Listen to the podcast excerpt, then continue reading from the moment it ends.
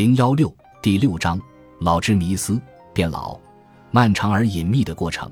二零一六年，美国著名歌手布鲁斯·斯普林斯汀出版了自己的回忆录。《纽约客》编辑戴维·雷尼克为此采访了他。雷尼克问时年六十六岁的斯普林斯汀：“为什么现在出书？”斯普林斯汀长叹了一声，然后笑起来：“你知道吗？我想趁现在自己还没忘得一干二净。”雷尼克开怀大笑，现场观众掌声雷动，所以开始有些压力了。斯普林斯汀补充说：“我觉得现在是时候了。”采访那时，斯普林斯汀正在做巡回演出，门票预售一空，每场演出时间都极长，连续三个多小时高强度的纵情欢歌，夜以继夜，辗转于世界各大城市。一个月后，他的新书问世。登上了畅销书排行榜榜首，斯普林斯汀又开始新一轮巡回，更确切的说是两轮：一轮签书会，一轮音乐会。按他这样的年龄或经历，几乎可以肯定的说，他还处在中年时期。但艺术家本人清楚的感觉到，无论老的定义是什么，老在他身上都已经出现，而且至少他自己已经可以看到以后的走向。但无论是斯普林斯汀，还是小他十岁的《纽约客》编辑雷尼克，他们都没有意识到这其中的讽刺意味。从他们正在讨论的职业细节来看，斯普林斯汀不仅正处于新的高点，而且掌握了新的艺术技能。但他们认为斯普林斯汀的人生已经滑到了一去不返的下行螺旋上。斯普林斯汀数十年来一直作为音乐人为人称道，现在则作为富有才华的作家得到肯定。而这给他的未来带来了新的选择和机遇。作家不需要蹦蹦跳跳，也不需要沿着舞台劲歌热舞走入歌迷之中。当然，并不是所有的音乐人都这样。斯普林斯汀也可以坐在钢琴前弹琴，或者坐在凳子上弹吉他，或者只用一个麦克风打一小束聚光，让观众的注意力全部集中在他的脸、词和曲上。那就不是典型的斯普林斯汀演唱会了，但那样会难看吗？或者说只是不同？那样做是会破坏他一贯的风格，导致他的歌迷流失，还是会吸引更多歌迷，以此显示他的受众更广，适应能力更强？他可是发过民谣专辑《爱情隧道》的人。重点是，像许多人一样，斯普林斯汀有选择的余地，只是他的选择和大多数人显著不同。举办不同形式的音乐会，演唱改编的歌曲或演奏不同类型的音乐，只是他的选择之一。他也可以坐在家里，拿着鼠标、键盘，或者纸笔，或者录音机，或者一边口述一边请人记录。他还可以自己动笔写。只有对这种分类做一成不变的理解，这种过渡通常才被归为退化。若以对人类生命周期的理解对其进行建构。那么，它看起来更像是进化，是一个渐进的过程，是从一种形式发展到其他形式的过程。即便不是接近古稀之年，斯普林斯汀也肯定处在人们长期以来所认为的老的范畴。纵观两三千年的历史，从西方的苏格拉底和雅典帝国时期，到更早之前的中东和亚洲，人们给老年划分的起点是六七十岁。在美国。一九三五年启动了社会保障计划，把六十五岁当作整个联邦区分中老年的分界线。制定该计划的总统经济安全委员会选择以六十五岁为界，一部分原因是这是当时普遍退休年龄方面的数据所显示的结果；另一部分原因是，在当时已有的美国国家养老金体系中，百分之五十选择了这个年纪。尽管自二十世纪三十年代以来，退休标准。寿命和保险方面的统计结果已经发生变化，但在许多人的心目中，六十五岁要么是一个严格的分水岭，要么是进入过渡期走向老年的标志。在大多数人身上，老年的早、中、晚期差异显著。在我们目前关于老的概念中，生理退化和选择丧失是它的必要条件。即便大多数更年轻的人很快并明确地把他们归入老那一类。许多人也不认为自己老了，直到生理退化和选择丧失这两个方面变得无可回避。当到达通常所认为的老年期时，人们有时会觉得无所适从。但对我们大多数人而言，进入老年的这种过渡其实是在几十年内逐渐发生的，从二十岁时就已经开始。这种变化利弊共存，只是我们总倾向于关注它的弊端。起初，那些生理退化和选择丧失悄然不觉，然后是容易忽视，接着也许是退而避之，最后是避无可避。斯普林斯汀表示，他意识到了自己身心的负面变化。人到了一定年纪，很难不扪心自问：是我的心智先衰退，还是身体先衰退？是身心俱衰，还是会出现奇迹？衰退从什么时候开始？会有多快？衰老始于出生，在童年时代，人的变化巨大。在最初的几十年里，活着与衰老的含义无法画上等号。我们先看到的是关于儿童发育的表述。接着是成年早期的忙碌和社会意义上的重要节点。我的一个朋友搬到了美国另一个州，之后我有九个月没有见到他的小宝宝。在见面时，小婴儿已经长成蹒跚学步的幼童。除了严重疾病或残疾，儿童发育的各个阶段都是可预测的，而且在不同的文化中都有分界点。随着人生不断展开，各阶段之间的界限变得模糊。虽然人们会争论生命的起点是受孕时还是出生，但童年的起点都是从咕咕坠地后大口呼吸的那一刻开始的，这是生命伊始的统一形态。然而，生命的终局就没有这么明显了。十岁时永远是孩子，但到了十八岁，既可以是青少年，也可以说是青年人。关键要看他们的表现。有些人在十几岁时身体。情感和心智就已经达到成熟，有些人则是在二十多岁时。女性往往比男性早熟，尽管如此，大多数人都在长达数年的同一时期内成为成人。随着二十岁的到来，发育速度似乎变缓，像毛发生长或冰川融化一样不易察觉。从婴儿期进入儿童期，从青少年进入成人期的那种变化似乎停止了。但是看不见或者注意不到，并不等于没有发生。变化贯穿人的一生，无论是身体功能还是心理，莫不如是。在某个节点，我们进入了中年的疆域，发现变老并不只是那个被称为老年的神秘之地的特征。有时候，我们愿意迎接进化，因为它带来了更大的自我满足、更深层的自信和对过往与当下更多的安全感。与此同时，身体变化不断积累，可能会以复杂、令人不安，甚至使人穷困的方式发挥作用。人对自身的认同感可能会受到挑战，即便那几十年里变化看似缓慢，几乎无关紧要，它也依然存在，依然重要，而且持续发生。在我三十多岁时，我有一口整齐洁白的牙齿，因为我有幸在十几岁戴上了牙套。并且坚持看牙医，到了四十岁出头，我的下门牙开始向交叠的方向生长，似乎因为已经过了太久，以至于他们忘记了早年金属牙套、头套、颈套、橡皮筋对齐的训练。沿着叠长的下门牙的边缝，我看到了自己的生命轨迹：喝了几十年早餐咖啡，偶尔来一杯红酒，以及日常食物残渣的侵蚀。但我的牙医说，我的牙齿看起来很不错。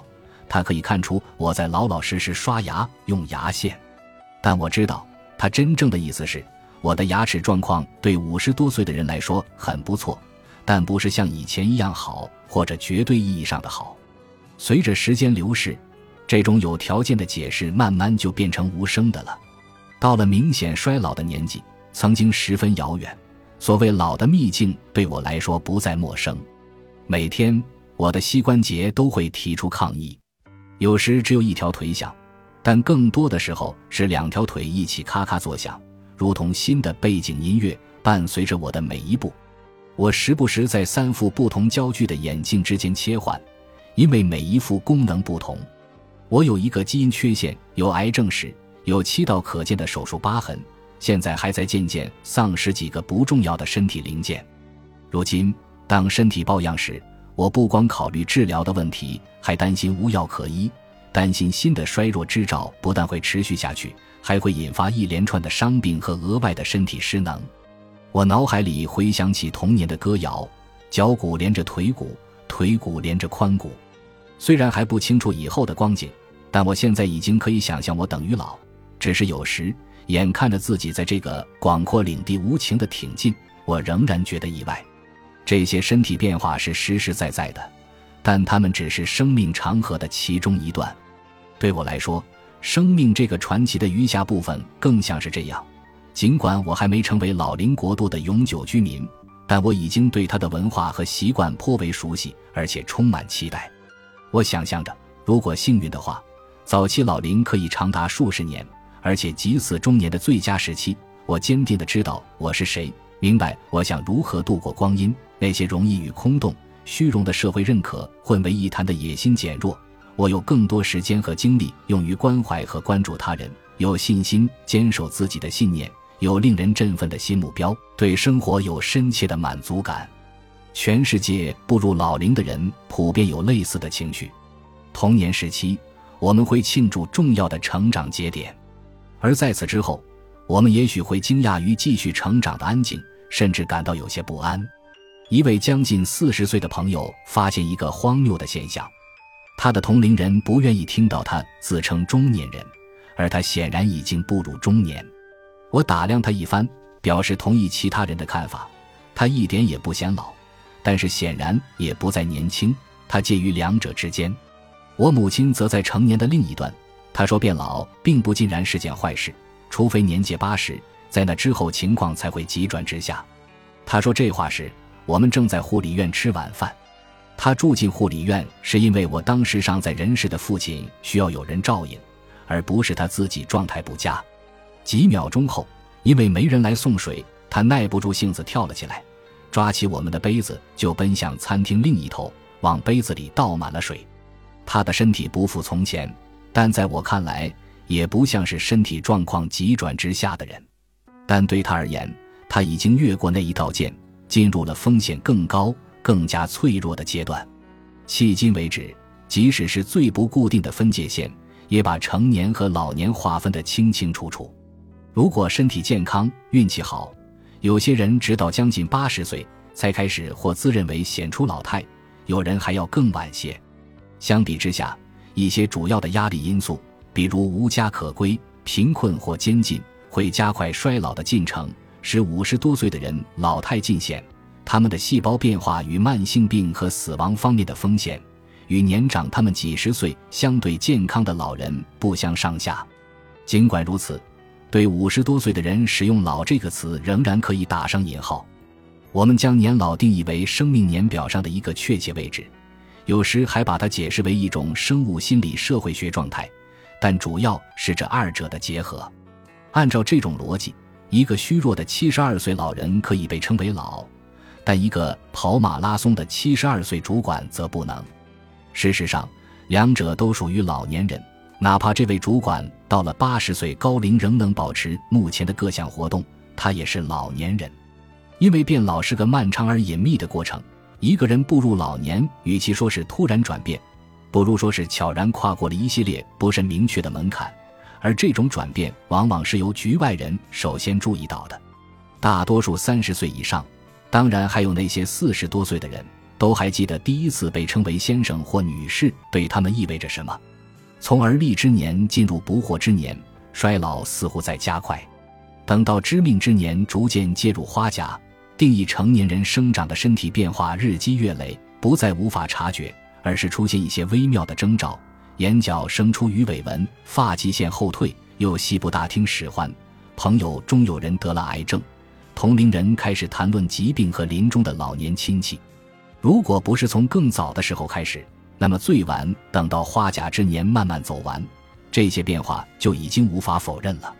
再过不久，变化更加显著。每一个十年过去，生命的轨迹看起来都比前一个十年更加清晰。一天天来看，似乎没有什么不同。但过了一年、五年或十年再回首，我们会发现变化竟是如此显著。各个时代都有老年人的身影，在公元前两千八百年的埃及象形文字里，我们可以看到一个佝偻的人倚着一根棍子。从公元前七百七十五年开始的九百多年里，希腊人提出了一系列关于衰老的理论。他们留下的遗迹显示，古希腊人建造了系统、道路和高效的污水处理系统。他们的卫生条件良好，大部分繁重的劳动由奴隶来完成。亚里士多德很可能已经注意到。奴隶们长时间从事体力劳动，但得到的食物不足，而且经常暴露在自然环境中，使他们比所在社会的其他公民衰老得更快。亚里士多德认为，衰老是由时间推移、精力丧失、体内的热量和精气逐渐消耗所致。因为身体需要一定量的这些元素，而老年人的摄取量较少，导致他们更容易生病。尽管奴隶比学者更快地消耗这些元素，但最终每个人的元素都会耗尽。在人类的大部分历史中，人们并不期望变老，而那些期望变老的人往往比他们的孩子活得更长久。在儿童和年轻人居多的社会中，老年人只占人口的一小部分，所以在建造房屋、制定法律、设计城市、培养劳动力或培训医生时，考虑他们的意义不大。现在，大多数出生在发达国家的人都比较期待老年生活，而且老年人的数量比人类历史上任何时期都多。老年也会持续更长时间，维持健康的时间也更长。许多老年人正在或将要在老年阶段做的事，与较为年轻的人所做的大部分相同，只是有时方式不同。如今的老年人还会完成许多其他在生命早期或寿命不够长时不可能做到的事。在那些通过传统、历史和宗教形成认同的社会中，老年人在出生时更接近神圣的过去，在临终时更接近圣贤先祖的权力之源，因而享有威望和明确且重要的社会地位。如今，人们认为过往无关紧要，死亡更像是结局或深渊。而非与上帝同在的机会，于是变老失去了魅力，甚至连中年也是可怕的。在一篇名为《惧怕衰老》的一句话微故事中，作者利迪亚·戴维斯完美的捕捉到了这种情绪。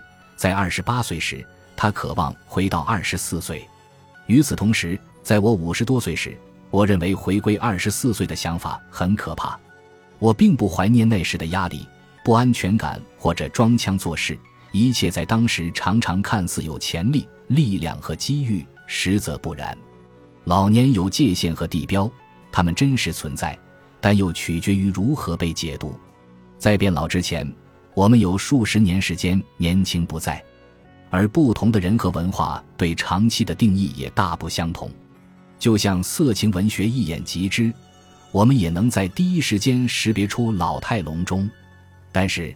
中年和老年之间确切的转折点很难定准，考虑到过多的生物学标记以及他们无法预测的行为和相互作用，无论对于个人生活还是对于我们这个物种而言，想明确地区分几乎都是不可能的。